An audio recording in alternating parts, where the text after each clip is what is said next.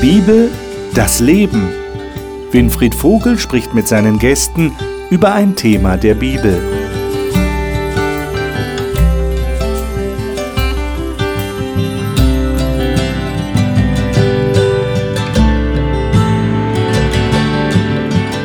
Willkommen zu unserer Gesprächsrunde hier im Studio. Wir reden hier über die Bibel. Und wir reden gerade über eine Zeit, die lange zurückliegt. Wir reden über die Bücher Esra und Nehemia im Alten Testament und die berichten Ereignisse, die so vor 2500, 2600 Jahren stattgefunden haben. Das ist also lange, lange her. Was hat das mit uns zu tun? Sollten Sie übrigens die letzten Sendungen verpasst haben, die zu diesem Zyklus gehören, dann weise ich Sie auf unsere Mediathek hin, wie immer. Sie können sich dort jederzeit alle bisherigen Sendungen anschauen, um den Zusammenhang zu haben, um zu wissen, was ist denn davor alles passiert. Heute wird es um ein besonderes Thema gehen, das gar nicht so einfach ist. Und zwar geht es darum, dass damals, als die Leute wieder zurückkehrten aus der Gefangenschaft, aus der Verbannung, in die sie geraten waren, da sind Missstände aufgetreten. Sie haben Dinge getan, die sie eigentlich nicht hätten tun sollen, nach dem, was Gott schon vor langer Zeit ihnen gesagt hatte. Und jetzt kommt Nehemia und sagt ihnen, Leute, deswegen seid ihr eigentlich in die Verbannung geraten. Wollt ihr jetzt nicht irgendwann damit aufhören? Wollt ihr nicht jetzt richtig handeln?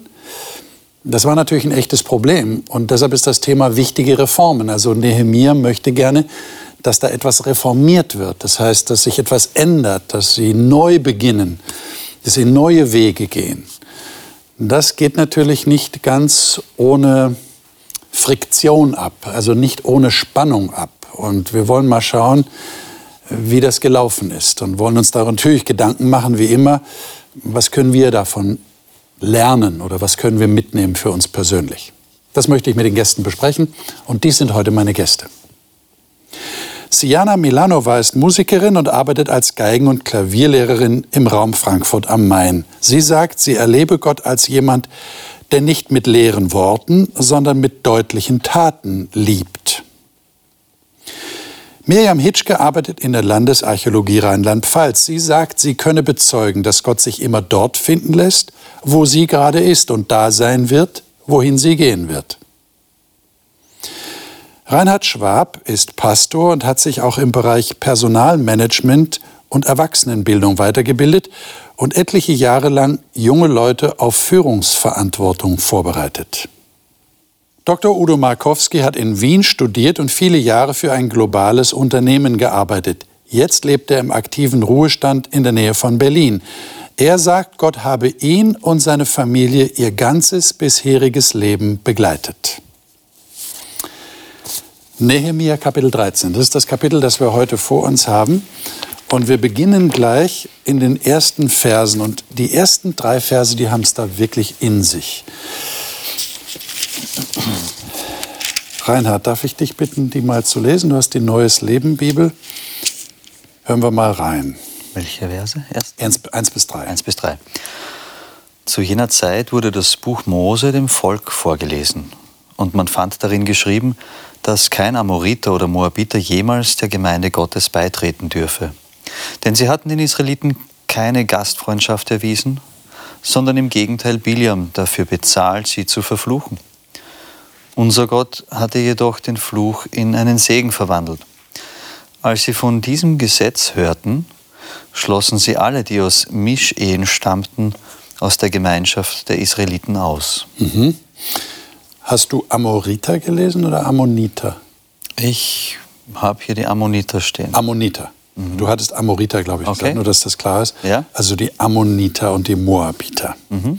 So, wir haben tatsächlich, hier wird darauf hingewiesen, aus dem Buch des Mose, wir haben tatsächlich im fünften Buch Mose, Kapitel 23, auch für unsere Zuschauer als Information, Verse 4 bis 7, genau diese Regelung oder diese Maßgabe von Gott. Sie sollten die Ammoniter und Moabiter nicht aufnehmen in ihr Volk. Das war die Maßgabe für Israel. Und es wird auch begründet, warum nicht. Ja, also sie waren nicht gastfrei, sie sind ihnen nicht, wie das halt auch gerade in diesem Kulturkreis absolut notwendig ist, mit Brot und Wasser ihnen entgegengekommen. Das heißt, sie haben sich ihnen verweigert und um das noch zu toppen, haben sie einen Propheten engagiert, einen sogenannten Propheten, der sie verfluchen sollte, also der Israel verfluchen sollte. Und Gott hat das natürlich in Segen verwandelt, hat noch was Gutes draus gemacht, aber von den Ammonitern und den Moabitern vor allem war das natürlich sehr fies gewesen.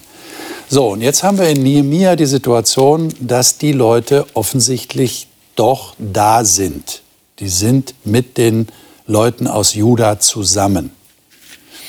Jetzt heißt es hier in Vers 3, als sie aber hörten, was das Gesetz sagt, haben sie Leute ausgesondert, haben sie weggeschickt. Das klingt so schnell, oder? Wie, wie, wie geht sowas? Was sind die Voraussetzungen dafür, dass, dass sowas funktioniert? Da hören die, übrigens, das hat Gott gesagt, das habt ihr nicht beachtet, solltet ihr aber tun.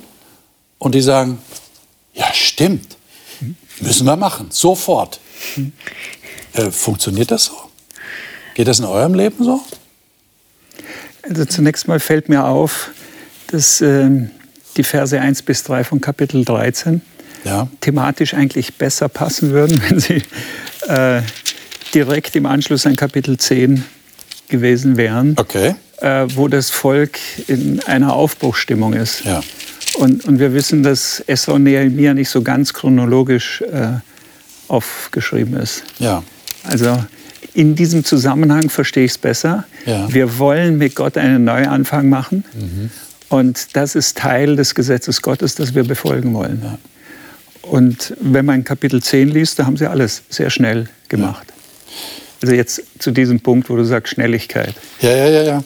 Richtig. ist nämlich überraschende Schnelligkeit, ja. wenn man es isoliert liest. Also Allerdings ist natürlich die Frage, was wir dann mit den nächsten Versen machen, weil da steht ja, ja er ist wieder nach Jerusalem gekommen. Also er war abwesend. Ja. Und es scheint fast so, dass, hat er nicht seinen Bruder gebeten, er soll aufpassen, dass dem das nicht wirklich gelungen ist. So scheint es zumindest. Ja.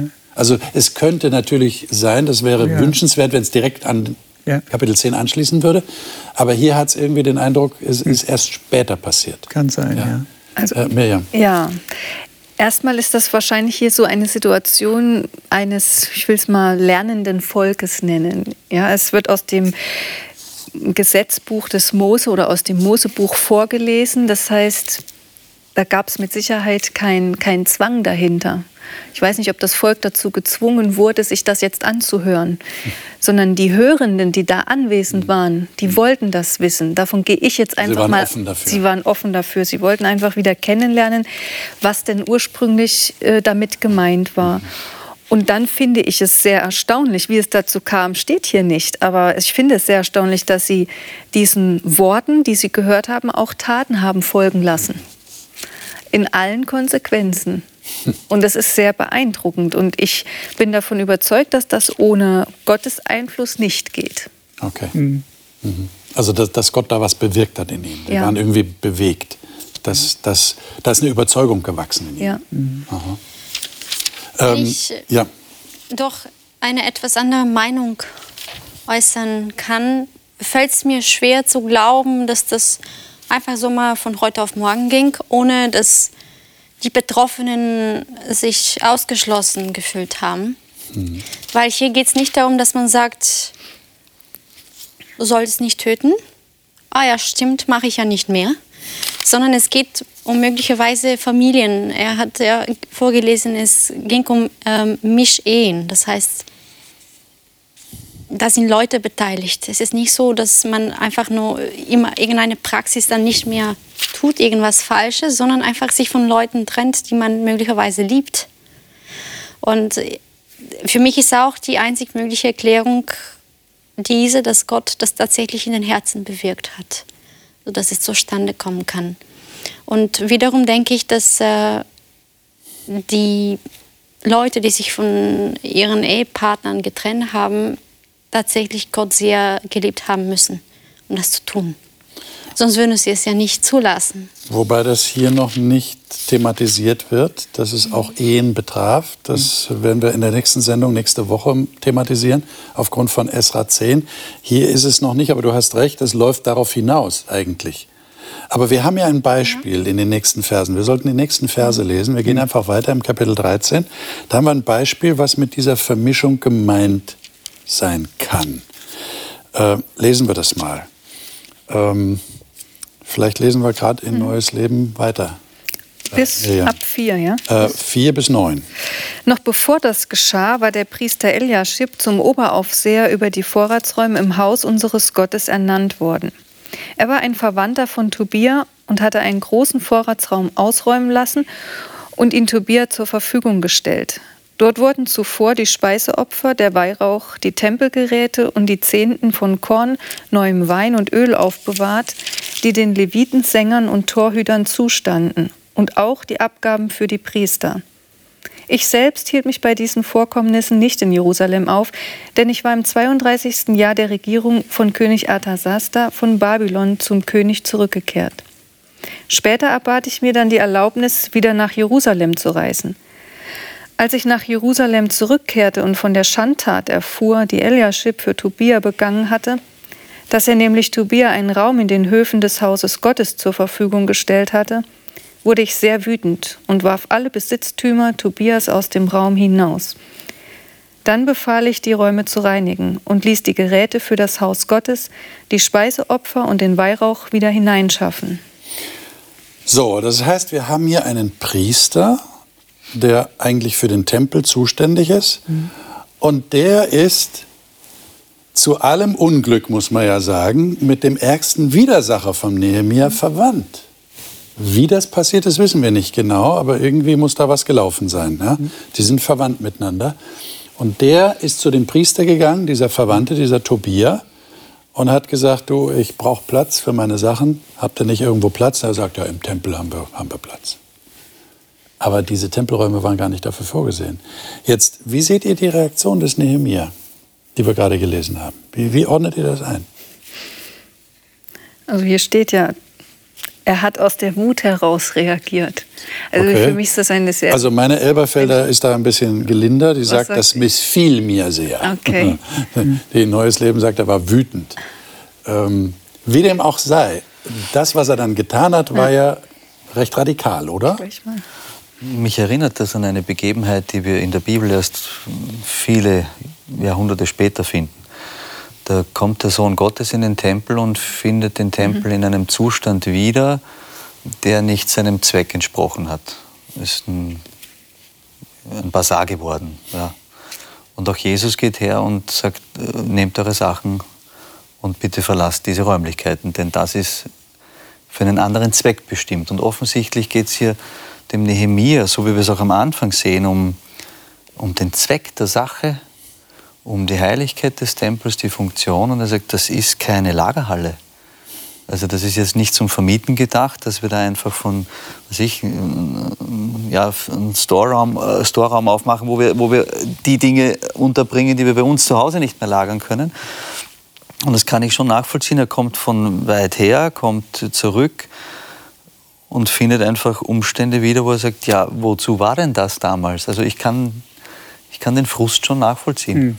Aber wenn wir jetzt erstmal uns in die Situation hineindenken, das ist also der ärgste Widersacher. Wenn wir den verprellen, dann haben wir vielleicht noch mehr Nachteile. Also ich versuche jetzt mal so mich hineinzudenken hm. in eine Gemeinderatssitzung, ja, so in einer Kirchengemeinde. Und da sitzt man zusammen, ihr kennt das vielleicht auch, habt das schon erlebt, und dann sagt man ja, was ist der beste Weg, wie wir hier handeln könnten. Dann könnte ich mir doch vorstellen, dass da mindestens einer in dem Gemeinderat sagt, ähm, sagen wir ihm, er soll in drei Monaten sein Zeug rausgeräumt haben. Mhm. Wir geben ihm drei Monate. Oder wenn wir ganz gnädig sind, geben wir ihm sechs Monate. Kündigungsfrist. Aber das ist hier nicht, ne? Deshalb meine Frage ist, wann ist es angemessen, nicht mit langen Fristen zu arbeiten und nicht allzu viel Rücksicht zu nehmen auf die Befindlichkeiten von irgendjemand? Könnte ja auch sein, der Eliaschib, der Priester, kommt zum Nehemiah und sagt, sag mal, was fällt dir eigentlich ein? Hm. Ich meine, was meinst du, was ich von meinem Verwandten Tobia zu hören bekomme? Das kannst du nicht machen. Also wann ist darauf nicht so viel Rücksicht zu nehmen? Also ich, äh, das ist ja hier im Vers 7 steht, dass es Unrecht war. Ja. Also das war Unrecht und äh, da gibt es keine Fristen. Da gibt es keine Fristen? Nein. Okay. Also Wenn etwa, und man muss sich auch die Breitenwirkung. Aha. Also er, er kommt jetzt zurück und lässt das gewähren. Aber was, was ist mit dem Nehemiah passiert, als er jetzt die äh, zwölf Jahre da beim äh, König aller Könige war? Ja? ja? Kommt er anders zurück? Gelten nicht mehr dieselben Prinzipien, die er hatte? Und er kam zurück, also ich hätte mich da auch aufgeregt, wirklich. Das, das war ja vorher, aber alles geordnet mit, ich würde sagen, fast demokratischen Mitteln. Das Volk hat entschieden, alles ordentlich haben zu wollen und dann passiert das. Ja, das ist ärgerlich. Ne? Man, man fährt weg in dem Glauben, geht alles gut und ja. dann ist aber ja. Reinhard. Ja, ist gut. Ja, ähm, mach du mal zuerst. Wenn wir an den Anfang oder weiter nach vorgehen in der Geschichte, dann sehen wir, dass Tobia mit seinem äh, Freund Sanballat mehrmals versucht hat, Nehemiah und sein Vorhaben in irgendeiner Form zu, zu schwächen oder zu torpedieren. Da heißt in Kapitel 6, dass sie vorhatten, ihm etwas anzutun und dann laden sie ihn ein zum Gespräch und der Nehemiah antwortet, sorry, aber ich habe was Wichtigeres zu tun, ich habe jetzt keine Zeit für Verhandlungsgespräche oder für einen netten Plausch. Und es kommt an mehreren Stellen so dieses, deshalb betete ich um die Kraft, die Arbeit fortzusetzen oder dann wollen sie ihm Angst machen und er sagt, sollte ich ein Mann sein, der vor dem Feind davonläuft. Tobia war nicht irgendein Nachbar, mit dem man sich gut verstanden hatte, sondern Tobia war jemand, der von Anfang an die Bemühungen rund um den Wiederaufbau der Stadt versucht hat zu verhindern. Koste es, was es wolle. Mit Drohbriefen, mit Unterstellungen, mit äh, Verleumdungen, mit einem Schreiben an den König und so weiter. Ja? Das heißt, also, wir reden hier nicht von einer Person, die hm. jetzt irgendwo einen guten Bezug hätte, zwar nicht Israelit ist, äh, sondern von einem Menschen, der ganz gezielt gegen hm. den Wiederaufbau der Stadt gearbeitet hat und dem wird plötzlich Raum gegeben, nicht irgendwo, sondern im Zentrum der Stadt, im, im Glaubenszentrum. Ja. Also das ist schon irgendwie äh, ein sehr fragliches Vorgehen des Priesters. Und da war einfach ein klarer Schnitt. Ich notwendig. denke doch. Hinzu kommt, wenn, wenn das, wenn es ein bisschen chronologisch wäre hier, ja. äh, was man ja nicht genau weiß, davor wäre der Beschluss gewesen, alles, was Ammoniter sind, vom Volk zu trennen. Hm. Und danach ist Tobia, ist ja ein Ammoniter, ja, äh, ja. der war nicht getrennt, war sogar irgendwie im der Tempel. hat sogar ja. was im Tempel gehabt, genau. Es hat auch, es hat auch so ein bisschen was von Vertrauensmissbrauch. Mhm. Ja, hier geht es um den Eliashib, das finde ich ja äh, auch interessant. Der wurde zum Oberaufseher eingesetzt. Das heißt, irgendwann wurde festgelegt, du hast die Verantwortung für die Vorratsräume des Tempels. Und diese Leute hatten auch die Verantwortung zu tragen, mhm. in aller Konsequenz. Er ist seinem Job nicht gut nachgekommen. Ja, und wenn das, das hat Nehemiah jetzt auch erfahren und gesehen. Und das macht was auch in der Situation. Und wenn es dann Schule und, macht. Ne, genau, und Missstände schleichen sich immer mhm. ein. Mhm. Und dann ist die Frage, inwieweit lässt man, duldet man das oder eben nicht. Ja. Und es war hier von einem Raum die Rede. Der Tempel hatte noch mehr Räume zu bieten. Genau. Lesen wir mal weiter. Kapitel 13 sind wir, 10 bis 13. Da ist ein weiterer Missstand, den der Nehemia feststellen muss. Siana, darf ich mhm. dich bitten, aus deiner Schlachterübersetzung das zu lesen? Ja. Ich erfuhr auch, dass man den Leviten ihre Anteile nicht gegeben hatte, so dass die Leviten und Sänger, die sonst den Dienst verrichteten, geflohen waren, ein jeder zu seinem Acker. Da stritt ich mit den Vorstehern und sprach, warum ist das Haus Gottes in Stich gelassen worden? Und ich versammelte jene wieder und stellte sie an ihre Posten. Da brachte ganz Juda die Zenten vom Korn, Most und Öl in die Vorratskammern. Und ich setzte Schelemia, den Priester, und Zadok, den Schreiber, und Pedaja und den Leviten als Verwalter über die Vorräte ein. Und ich gab ihnen Hanan zur Seite, den Sohn Sakkurs, des Sohnes Matanias. Denn sie wurden für treu erachtet und sie hatten die Aufgabe, die Verteilung an ihre Brüder zu besorgen. Hm. Also hier wird ganz klar diese Regelung angesprochen, dass die Leviten versorgt wurden vom Volk, denn sie sollten am Tempel dienen. Das war vorgesehen schon seit der Wüstenwanderung. Ähm, wie kann es denn zu einer solchen Nachlässigkeit kommen? Dass, ich meine, das muss ihnen doch vor Augen gewesen sein. Ich meine, das sind die Leute, die am Tempel Dienst verrichten mhm. und die versorgen wir einfach nicht mehr. Dann müssten die auf ihren Acker zurückgehen und, und, das sollten sie nie tun. Die können ja am Tempel nicht mehr Dienst tun, weil die ihren Acker bestellen müssen. Die müssen ja leben. Wie kommt es zu so einer Nachlässigkeit? Und da gibt es ja noch eine Draufgabe. Wir haben ja in einer der letzten Sendungen auch in Kapitel 10 gelesen, dass Sie am Ende dieses Vertrags, den Sie mit Gott mhm. schließen wollen, definitiv sagen, wir werden das Haus unseres Gottes nicht vernachlässigen. Mhm. Und jetzt? Und jetzt stellt er die Frage, warum wurde das Haus Gottes vernachlässigt? Also das, das ist schon eine sehr bemerkenswerte Situation. Ja?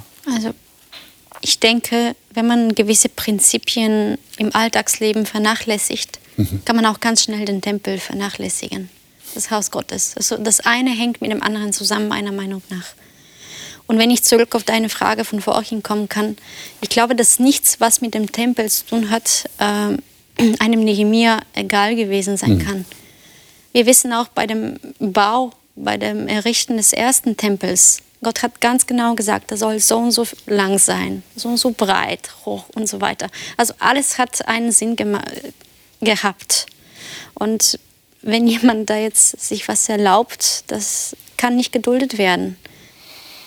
Und ich denke hier genauso, wenn man gewisse Prinzipien vernachlässigt, das resultiert auf unseren Glauben, das resultiert auf unser Umgang mit dem Haus Gottes.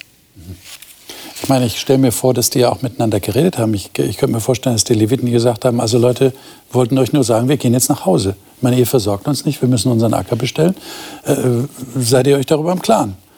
Und dann muss es ja passiert sein, dass die gesagt, wenn so ein fiktives Gespräch wirklich stattgefunden hat, dann kann ich mir vorstellen, dass die anderen gesagt haben, ja, dann geht er halt nach Hause. Mhm. Aber wir sind nicht bereit, für euch zu sorgen. Weil das ist auch Egoismus wahrscheinlich dabei, oder? Also das sind ja hier Prozesse, die kommen nicht über Nacht, denke ich mal. Ja. Das sind Entwicklungen, ja. die haben eine gewisse äh, Vorlaufzeit und ähm, dann werden Dinge auch schnell zu einer Gewohnheit. Mhm. Ja, vielleicht funktioniert es am Anfang immer noch so halb gut. Mhm. Ja, und dann, wir haben das auch oft in, in Sitzungen und so weiter, wo man sagt, jetzt sind hier Veränderungen, man muss mal zurückgucken, ist das überhaupt noch gut, wo geht es überhaupt hin? Ja, aber wir müssen uns ja auch anpassen. Wir müssen ja immer wieder auch Veränderungen zulassen dürfen. Damals haben die sicherlich auch nicht ganz äh, anders gedacht als wir heute. Und dann kommt das schleichend und irgendwann geht eben gar nichts mehr.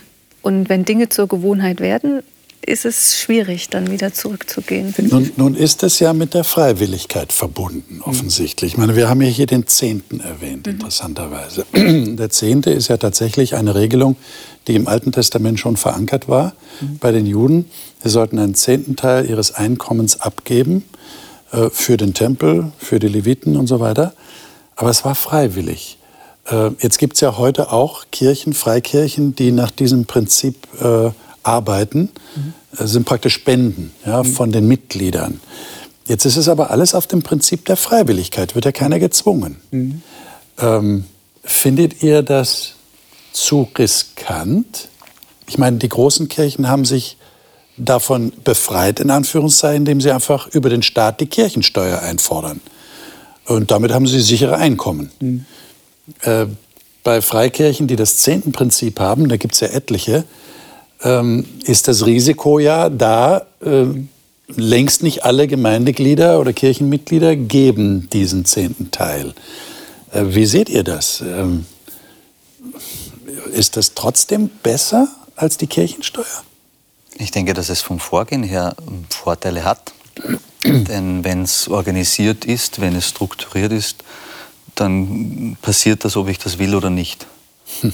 um ein System aufrechtzuerhalten. In diesem Fall hängt es von meiner Motivation ab, von der Frage ab, ist es eine Priorität für mich, hat es einen Stellenwert, mache ich das aus Überzeugung und es ist ein Indikator. Wenn das nicht mehr stattfindet, dann kann auch in Folge der Dienst am Tempel nicht mehr verrichtet werden. Das heißt, für mich ist es irgendwie auch ein, ein, ein Parameter, der mich messen lässt, wo stehen wir? Hm. Welchen Stellenwert hat Glaube? Welchen Stellenwert hat der Tempel noch für uns? Wir haben doch gerade erst in Kapitel 10 gesagt, wir werden den Zehnten zahlen. Wir haben doch gesagt, wir werden uns um das kümmern. Und plötzlich spüre ich, uh, das ist nicht mehr. Das ist also für mich auch diese Hilfestellung, die mir sagt, offensichtlich habe ich hier ganz schnell wieder die Prioritäten anders geordnet. Will ich das? Und das ist, glaube ich, die Freiwilligkeit hilft da schon. weil sie weil du schneller spürst, wenn Dinge nicht mehr so laufen, wie sie ursprünglich vielleicht gedacht. Hm. Also ihr würdet sagen, mein Bankkonto hat wirklich etwas mit meinem Glauben zu tun, in dem Fall. Hm. Also es gibt ja die Sicht aus, sagen wir mal, Kirchenorganisationssicht, äh, dass der Geldfluss sichergestellt ist mhm. oder äh, vom Zustand der Gläubigen, jetzt wie du sagst, Indikator abhängt. Aber es gibt auch die persönliche Sicht. Äh, wo ich wirklich dankbar dafür bin, dass ich es freiwillig geben darf. Okay. Ja?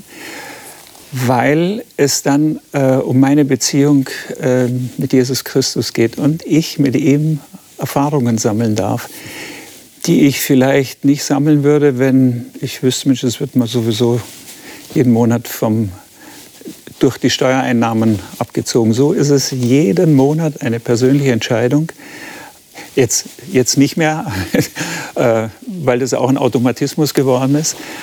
Aber man kann darin so viel Segen sehen, der kaum an einem anderen Punkt äh, der Glaubenspunkte, die man hat, äh, so regelmäßig sichtbar ist. Ich meine, wenn das jedem so ginge, wie mhm. du es jetzt schilderst, ja. dann hätte das, was hier beschrieben wird, ja gar nicht passieren dürfen, mhm. oder?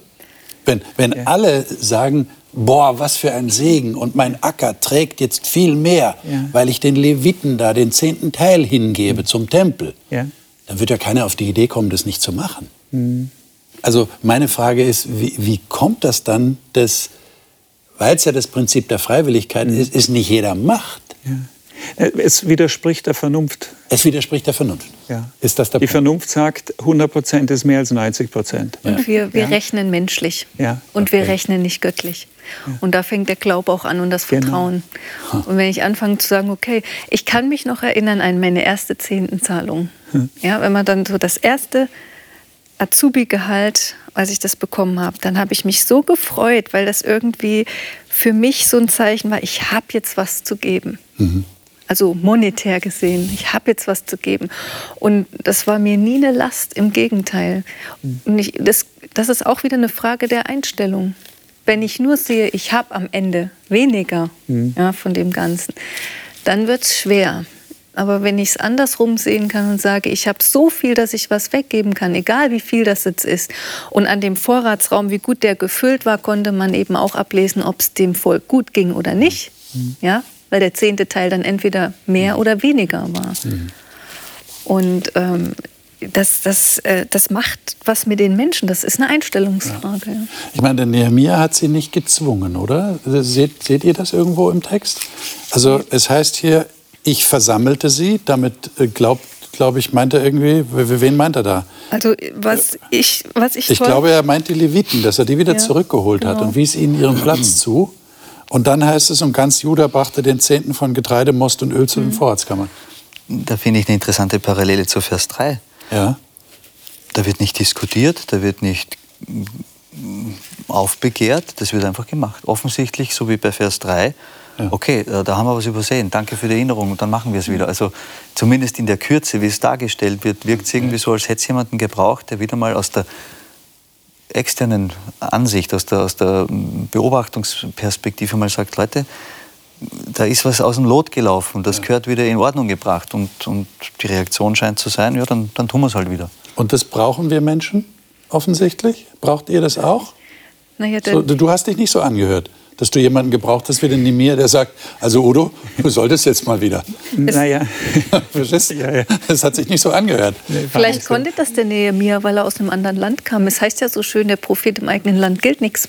Hm. Aber der kam nicht aus diesem okay. Wust, der kam von außen. Okay. Oft ist es so, das können wir auch beobachten, oder bei mir, ich lasse mir von Leuten von außerhalb äh, viel mehr sagen zum Teil als von den eigenen, weil ja. Mhm. da kennt man ja die Schwächen, da kennt man ja so die Vorgehensweise. Das ist ja wieder typisch, dass das von dem kommt. Ja, das können wir ganz anders einordnen, als wenn das einer von außen wahrnimmt und sagt. Und was ich wirklich toll finde, ist dieser eine Satz, er stellte die Oberhäupter der Stadt zur Rede. Er geht gleich sofort zur richtigen Stelle. Ja, es steht nicht, dass er mit den Leviten gesprochen hat oder mit dem Volk oder mit den und den, wie viele Ressourcen er sich einspart, weil er genau, sich gleich an die richtige Stelle wendet. Was wäre, wenn, wenn jeder, der ein Problem mit seinem Chef hat, sofort mit seinem Chef darüber sprechen könnte oder würde, anstatt erstmal mit der ganzen Kollegschaft darüber zu diskutieren. Ja. Ich hatte da noch einen Gedanken zum Zehnten. Ja. Es ist sehr schön und gut, wenn wir sagen, ja, wir haben genug, wir geben was ab. Aber was ist es, wenn die Leute nicht genug haben und trotzdem sich entscheiden, was abzugeben? Also ja. ähm, leider läuft in vielen Ländern das nicht so ab wie hier bei uns. Also die Leute bekommen jetzt Geld oder irgendwelche Ressourcen und die wissen nicht, wann wieder mal Geld da sein wird. Ja. Und in so einer Situation zu sagen, ja, aber ich möchte trotzdem was abgeben, weil ich weiß, dass ich das alles bekommen habe, nur wegen Gott, ja. das bildet ein Vertrauen zu, zu, zu Gott, zu Jesus. Und ich glaube, ähm, das ist etwas, was jeder von uns persönlich in seinem Leben ausprobieren darf. Und da werden wirklich die großen Erfahrungen kommen. Und ich kenne das auch aus dem Leben meiner Eltern. Also in schwierigen Zeiten haben sie sich entschieden, das zu geben. Das war nicht einfach. Mhm.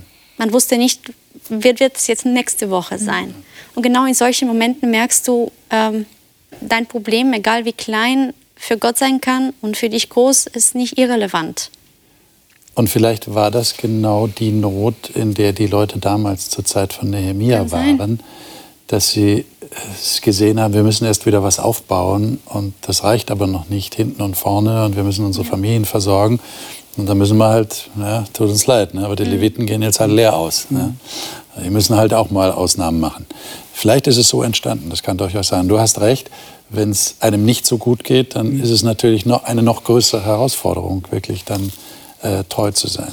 Ich würde gerne noch über den Sabbat mit euch reden. Das ist nämlich das nächste Problem, was der Nehemiah hier äh, zu vergegenwärtigen hatte, ab Vers 15. Äh, vielleicht können wir es kurz zusammenfassen. Also in jenen Tagen, sagt er in Vers 15, sah ich einige in Juda, die am Sabbat die Keltern traten und Getreidehaufen einbrachten und auf Esel luden und auch Weintrauben und Feigen und allerlei Last und es am Sabbattag nach Jerusalem hereinbrachten. Dann hat sich folgende Situation ergeben. Die haben also da Handel getrieben am Sabbat. Und äh, die Leute in Juda haben das gerne angenommen, haben da Handel getrieben und der Nehemiah sagt, Schluss aus, das geht nicht mehr. Äh, jetzt lesen wir mal, was er da gemacht hat. Ähm, äh, Vers 18 bis äh, ich würde sagen 18 bis 22. Lesen wir mal den Abschnitt. Ähm, Udo, vielleicht kannst du das aus deiner Luther-Übersetzung mal lesen. Taten das nicht auch eure Väter und unser Gott brachte all das Unheil über uns und über diese Stadt?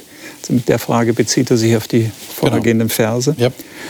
Und ihr bringt noch mehr Zorn über Israel dadurch, dass ihr den Sabbat entheiligt und vor dem Anbruch des Sabbats, als es in den Toren Jerusalems dunkel wurde, ließ ich die Tore schließen und befahl, man sollte sie erst nach dem Sabbat auftun.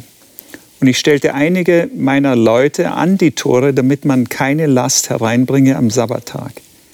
Da blieben die Händler und Verkäufer von allerlei Ware über Nacht draußen vor Jerusalem, ein oder zweimal. Da verwarnte ich sie und sprach zu ihnen, warum bleibt ihr über Nacht vor der Mauer? Werdet ihr das noch einmal tun, so werde ich Hand an euch legen. Von der Zeit an kamen sie am Sabbat nicht mehr. Und dann kommt noch Vers 22, befahl den Leviten, dass sich reinigen ja. und so weiter. Und damit man den Sabbattag heilig halten könne. Äh, wie ordnet ihr das ein, was der Nehemiah hier gemacht hat? War das zu radikal? Er sagt so, ich werde Hand an euch legen, wenn ihr das nochmal macht. Mhm.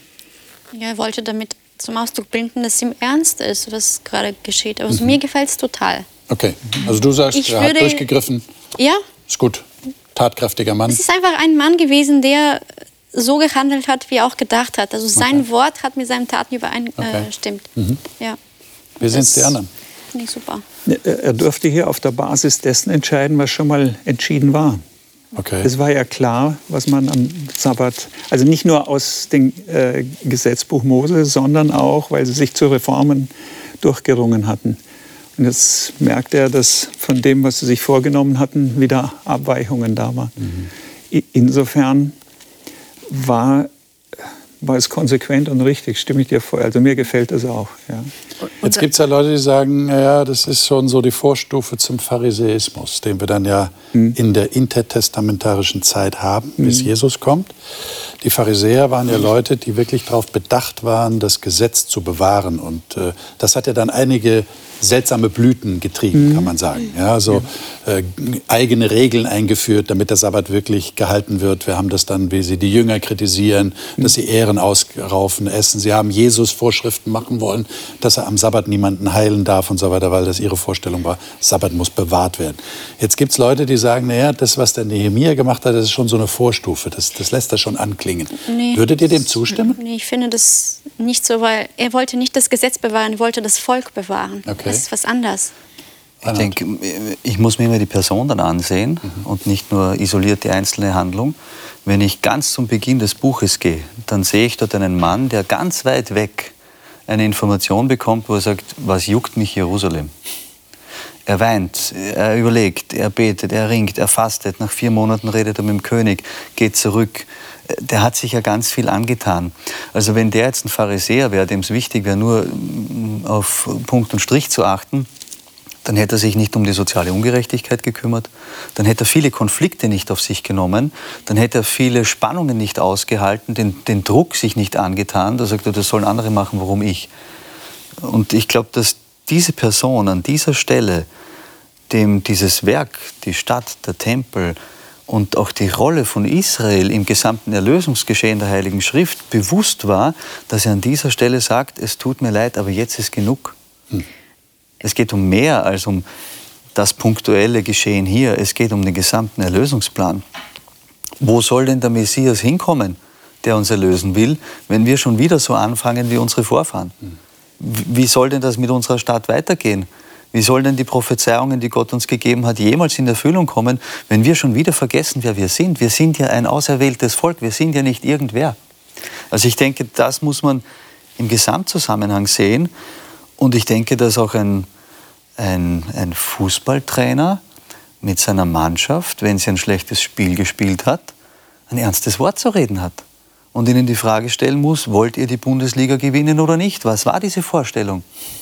Mhm. Also ich würde das aus der Sicht, aus der Perspektive okay. betrachten wollen. Ich meine, es gibt sicher Leute, die sagen, na ja, aber der Nehemia, der, der hat ja schon sehr radikal durchgegriffen, was die Glaubenspraxis angeht. Ja, und mhm. da sind wir ja meistens Einfach weil es auch so viele Frömmigkeitsstile gibt und so viele Praktiken gibt, sind wir sehr vorsichtig geworden. Habe ich zumindest den Eindruck. Ja, ich, ja, dann sagen wir, also hier greift er ein und sagt, Sie sollen da nicht äh, vor den Toren warten, weil das verführt die Leute doch Handel zu treiben.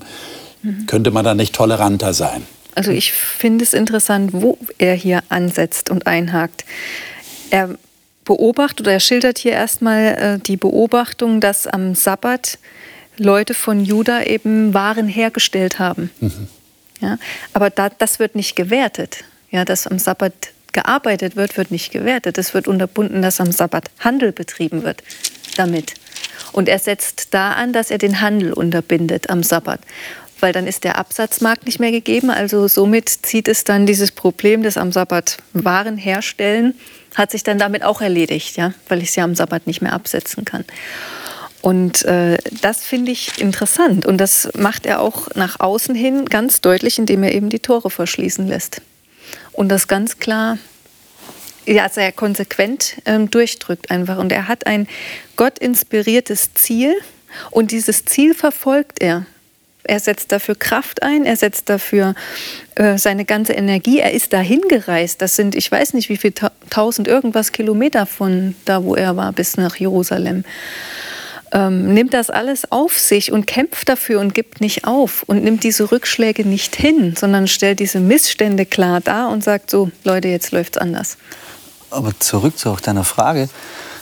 Ich stelle mir bei dieser Fragestellung Folgendes äh, vor. Wer definiert, wie Glaube, Religion, Gottesdienst an, aussehen soll? Und ich sehe im ganzen Buch Nehemiah nicht, dass er gewisse Regeln aufstellt und sagt, so soll bitte angebetet werden und das soll bitte so oder so aussehen und das ist die Liturgie und wenn ihr euch nicht dran haltet, dann kriegt ihr Stress mit mir, sondern das, was er tut, er sagt, das habe nicht ich erfunden, das hat uns Gott gegeben und wir wissen, was der Segen ist, den wir bekommen, wenn wir uns daran orientieren und wir wissen, was die Konsequenz ist, wenn wir uns nicht daran orientieren und ich sage euch nochmal, das ist nicht meine Regel, sondern vergesst nicht, dass ihr Gott ein Versprechen gegeben habt. Also da sehe ich so den Unterschied. Wenn ich jetzt hergehe und sage, naja, ähm, ist das nicht intolerant, ist das nicht ein bisschen radikal, dann muss ich mir die Frage stellen, ja, wer definiert denn, was zu tun ist? Sind es wir, die Menschen, die das definieren, oder geht es um die Frage, wollen wir Gott gefallen? Und dann muss ich den Leuten, die diese Frage stellen, den Rat geben, wendet euch bitte an den Schöpfer, diskutiert das mit ihm und nicht mit mir. Ich bin nur darum bemüht, mich an dem zu orientieren, was Gott mir als Ratschlag gibt und wo er sagt, du wirst Segen bekommen, es wird gut sein. Liebe Zuschauer, ich habe den Eindruck, das wäre eine gute Frage, die ich einfach mal an Sie weiterreiche. Äh, wie, wie ist das eigentlich? Äh, sollte man tatsächlich so handeln, wie der Nehemiah gehandelt hat? Sollte man tatsächlich den Leuten sagen, hier ist eine Grenze? Und es geht um viel mehr als nur um einen bestimmten Stil des Sabbathaltens. Das kann man so oder so halten. Es geht um was Tieferes offensichtlich. So ist zumindest der Eindruck, wenn man den Text liest. Aber vielleicht ist das ein Gespräch wert, das Sie vielleicht mit jemand führen können. Oder Sie können ja jederzeit auch Ihre Kommentare auf unserer Homepage loswerden und können uns schreiben, was Sie darüber denken. Vielleicht auch eine Erfahrung, die Sie selber gemacht haben in Ihrem Leben, die Sie mit uns teilen wollen, wo es auch darum ging, sich zu entscheiden, einen klaren Weg zu gehen, weil deutlich geworden ist, was Gott möchte und, und was er segnen will und was er nicht segnen kann. Ich denke, wir haben gesehen, äh, die haben damals auch mit Dingen gekämpft, mit denen wir heute auch oft zu kämpfen haben. Wir haben über Zehnten geredet, über Abgaben. Ich gebe etwas ab von dem, was mir gehört weil ich an Gott denke, weil ich für ihn da sein will. Das sind alles Fragen, die, die sind ganz praktisch mit unserem Glauben verbunden. Wir wünschen Ihnen aus dieser Runde, dass Sie darüber weiter nachdenken und vielleicht, wie gesagt, es mit anderen diskutieren. Und das nächste Mal auf jeden Fall wieder dabei sind, wenn wir darüber reden, was hat das eigentlich bewirkt? Eine Umkehr, eine Neuausrichtung, die passiert ist. Und wir werden über eine Frage zu sprechen haben, aufgrund eines anderen Kapitels in Esra, wo es tatsächlich, ich würde mal sagen, wirklich ans Eingemachte ging.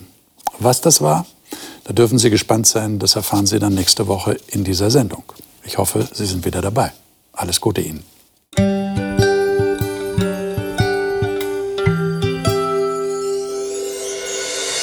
Sie hörten auf Hope Radio die Bibel, das Leben mit Winfried Vogel und seiner Gesprächsrunde.